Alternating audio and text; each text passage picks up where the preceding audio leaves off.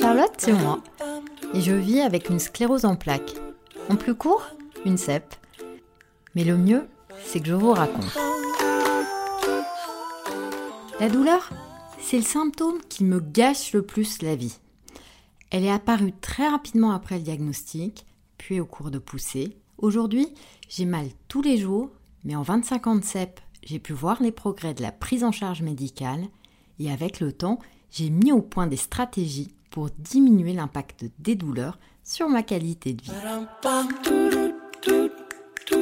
La douleur, c'est comme une alarme à incendie, on n'entend qu'elle. C'est un spécialiste de la douleur qui utilise cette métaphore. Elle est très réaliste car les douleurs prennent toute la place.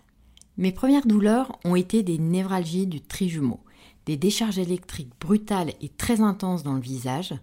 Aujourd'hui, elles ressemblent plus à des coups de marteau. Les crises durent parfois 10 à 12 heures où je suis incapable de faire quelque chose et elles me laissent épuiser. Les douleurs neuropathiques, autrement dites d'origine neurologique, sont extrêmement éprouvantes à vivre quand elles sont intenses ou longues. Elles sont angoissantes, invalidantes, parfois imprévisibles, ce qui rend le quotidien très compliqué. Allez travailler ou voir des amis quand vous souffrez énormément. C'est tout simplement impossible. Moi, ce qui me sauve, c'est que mes névralgies restent ponctuelles et j'ai le temps de récupérer un peu d'énergie entre deux. En plus des névralgies, j'ai un second type de douleur dans les jambes quand je suis debout.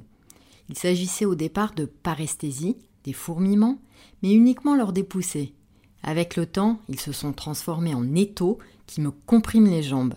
Au bout de dix minutes debout, je ressens cet étau et plus je reste debout, plus l'étau se resserre jusqu'à devenir insupportable.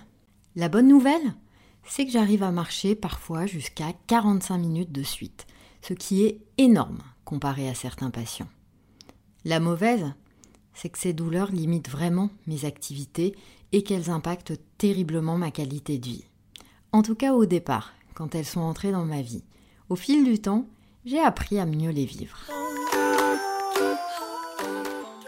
Au début, mon neurologue m'a fait tester plusieurs médicaments, certains antiépileptiques ou antidépresseurs qui ont une action sur la douleur neuropathique.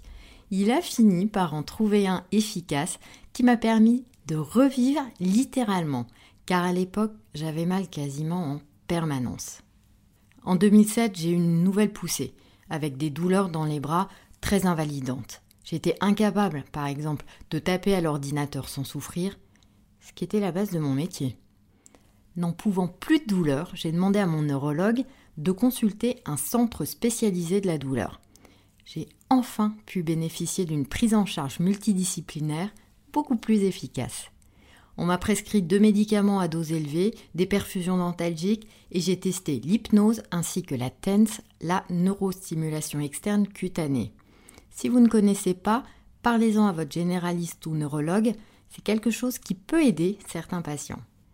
Depuis six mois, je suis à nouveau dans une période très douloureuse, mais j'ai démarré un protocole de stimulation magnétique transcrânienne dans mon centre de la douleur. Vous trouverez un article sur CEP Ensemble pour en savoir plus. Je me renseigne aussi régulièrement sur les nouveautés. Je suis les articles des associations et les échanges entre patients sur les réseaux sociaux. Et oui, j'ai bien compris que je devais être proactive dans la prise en charge de mes douleurs. Quand j'ai réalisé que les douleurs feraient toujours partie de ma vie, j'ai réfléchi à adapter ma façon de vivre. Ça ne s'est pas fait facilement ni rapidement, mais c'était incontournable. J'ai renoncé à exercer la médecine, incompatible avec mes douleurs.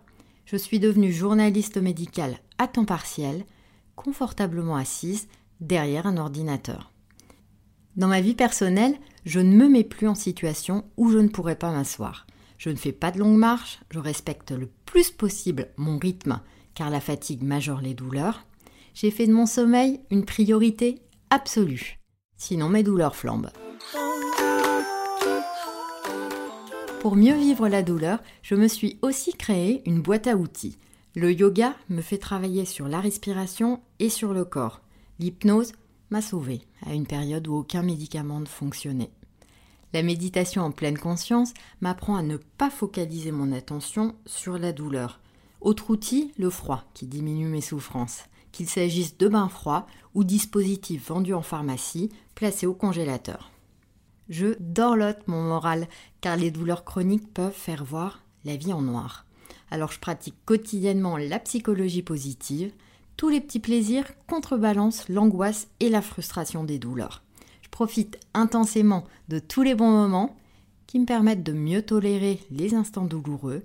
Mais si vous vous sentez déprimé ou très angoissé à cause des douleurs, surtout ayez un soutien psychologique. Bref, en plus des médicaments, testez tous les petits moyens dont je viens de parler pour trouver ce qui vous aide. Ils vous aideront à mieux vivre en dépit de la douleur. Voilà ce que j'avais envie de vous dire sur mon diagnostic de sclérose en plaques.